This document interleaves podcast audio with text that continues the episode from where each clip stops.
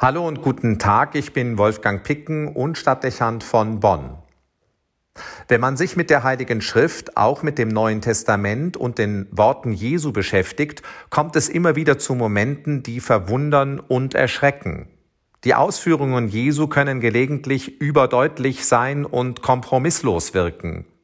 Nicht selten lässt die Wortwahl, was Klarheit und Deutlichkeit angeht, nicht zu wünschen übrig.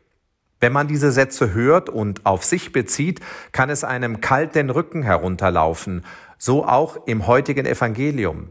Wir lesen hier, Ich aber sage euch, jeder, der seinem Bruder auch nur zürnt, soll dem Gericht verfallen sein. Und wer zu seinem Bruder sagt, du Dummkopf, soll dem Spruch des Hohen Rates verfallen sein. Wer aber zu ihm sagt, du gottloser Narr, soll dem Feuer der Hölle verfallen sein. Reflektiert man auf diese Aussage, dürften die meisten feststellen müssen, dass sie, um im Bild dieser Schriftstelle zu bleiben, bereits nicht nur mit einem, sondern mit beiden Füßen in der Hölle stehen, um dort Opfer der Flammen des Fegefeuers zu werden. Wer hätte nicht schon über seinen Bruder oder seine Schwester, also über Mitmenschen, solche Urteile wie Dummkopf und gottloser Narr ausgesprochen oder heftig über einen anderen abgelästert oder ihn durch unfreundliche Beschimpfungen herabgesetzt? Was also die Ankündigung Jesu müsste ernst genommen werden und würde wahr. Man würde also mit dem Schlimmsten rechnen müssen, keine angenehme Aussicht.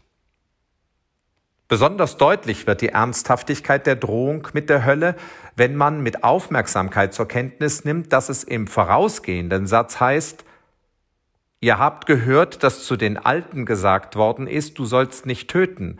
Wer aber jemand tötet, soll dem Gericht verfallen sein.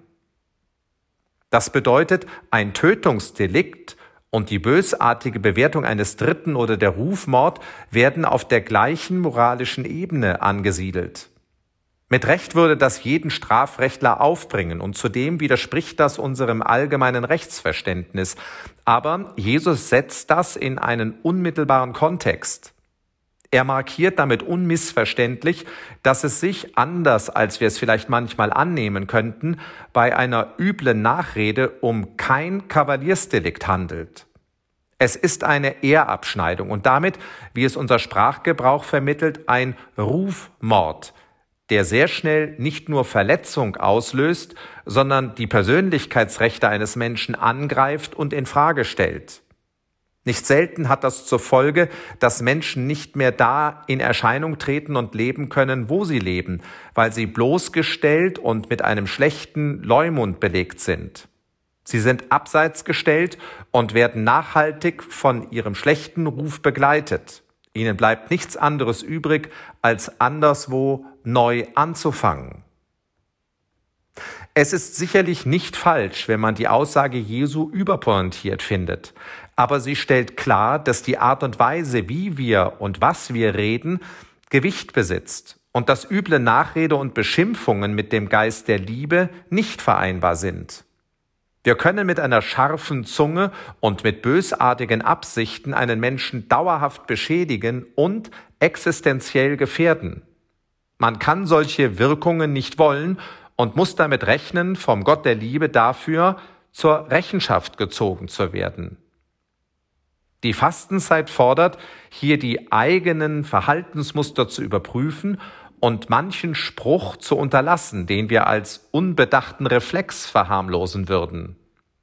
Frieden wird sonst zur Floskel und auf lange Sicht färbt das Böse immer auf uns ab.